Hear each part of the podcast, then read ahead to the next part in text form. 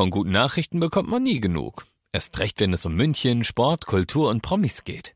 Lesen Sie selbst gute Nachrichten. Heute in der Abendzeitung und auf abendzeitung.de. Abendzeitung. Die ist gut.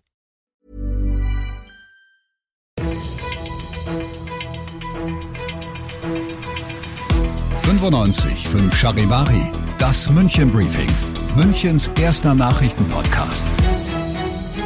Mit Christoph Kreis und diesen Themen. Heute vor 50 Jahren fährt die allererste S-Bahn durch München, doch statt Party gibt's Gemecker und die EU nimmt München in Europas Klimaelite auf.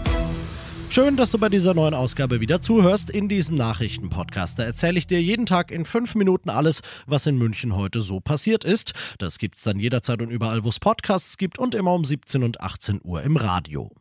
28.04.1972. Die allererste S-Bahn fährt durch München. Für umgerechnet 35 Cent pro Fahrschein ging es damals vom Haupt- zum Ostbahnhof. Das feiern wir heute mal, hat man sich beim MVV gesagt. Fürs Jubiläum hatte man sich heute den Festsaal im Nockerberg gemietet. Über 200 Ehrengäste waren da und bei S-Bahn-Chef Büttner klingt's wie ein schönes Erinnern an 50 Jahre Erfolgsstory. 50 Jahre wird man nur einmal und das ist ein Tag, wo wir natürlich irgendwie gerne auch zurückblicken und voller Respekt sind für das, was unsere Vorgänger geschaffen haben. Aber es ist auch viel, viel Vorfreude auf die Zukunft. Wir haben viel vor. Wir wollen die S-Bahn einmal neu machen, damit wir auch die nächsten 50 Jahre gut bestehen. Ein ganz kleines bisschen anders hört sich Oberbürgermeister Reiter an, der auch eine Rede gehalten hat und hinterher ziemlich schimpft. Wir müssen alles tun, dass in den nächsten Jahren und Jahrzehnten erstens mal die Systeme instand gehalten werden und zweitens natürlich auch ausgebaut werden. Wir brauchen eine funktionierende S-Bahn. Und dazu brauchen wir vor allem eines, nämlich Geld. Und deswegen haben wir heute alle ganz gemeinsam nach Berlin geschaut und gesagt, liebe Freunde, es nützt nichts, wenn ihr jeden zweiten Tag von der Verkehrswende redet. Ihr müsst sie auch verdammt nochmal bezahlen können, weil die Kommunen selber können das nicht. Auch wenn er natürlich recht hat, ich weiß nicht, ob ich Dieter Reiter auf meinem 50. haben wollen würde, weil dann gerät die Party eher in den Hintergrund. Du bist mittendrin im München Briefing und nach dem ersten großen München-Thema schauen wir auf das, was Deutschland und die Welt heute so bewegt hat. Nun also doch, der Bundestag hat heute beschlossen, Deutschland wird nach wochenlanger Debatte schwere Waffen an die Ukraine liefern. Möglich gemacht hat's ein Antrag, den die Ampelparteien und die Union gemeinsam eingebracht haben. Danach war aber auch schon wieder Sense mit Einigkeit, Charivari-Reporter Timo Müller. Es war eine Art Generalabrechnung von Unionsfraktionschef Friedrich Merz mit Kanzler Olaf Scholz. Sein Verhalten in den letzten Wochen sei zögerlich und ängstlich gewesen, ein Zeichen von Unsicherheit und Schwäche, so Merz. SPD-Chef Lars Klingbeil konterte wenig später, es hätte eine staatspolitische Rede werden können, es sei aber eine parteipolitische Rede geworden. Trotz der Streitigkeiten ist der gemeinsame Antrag von der Ampel und der Union mit großer Mehrheit angenommen worden.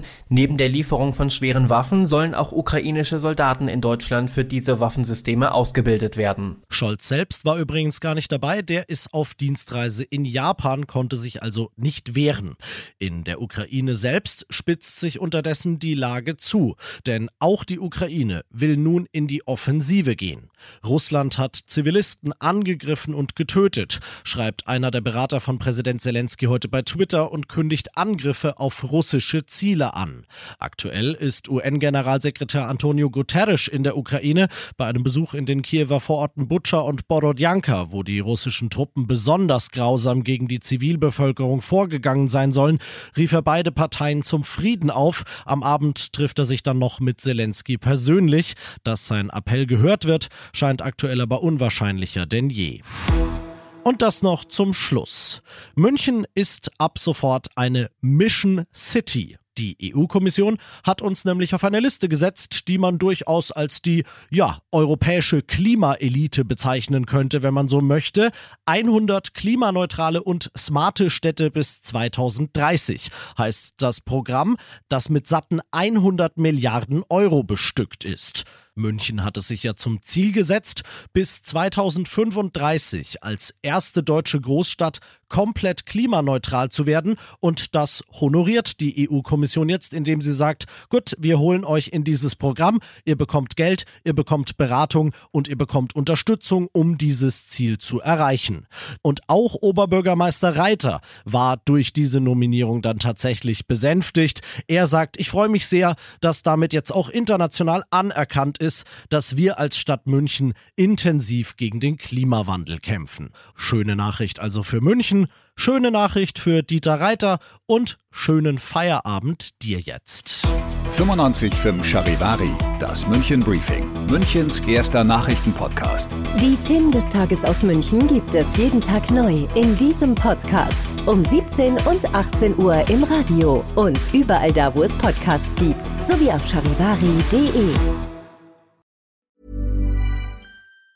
Treat mom to healthy, glowing skin with Osea's limited edition skincare sets. Osea has been making clean, seaweed infused products for nearly 30 years. Their Golden Glow body set includes three clinically proven bestsellers for smooth, glowing skin, while the Glow and Go facial set provides spa level results at home. Both sets come in giftable boxes with savings up to $48 and free shipping for a limited time. For 10% off your first order site wide, go to OSEAMalibu.com and use code MOM.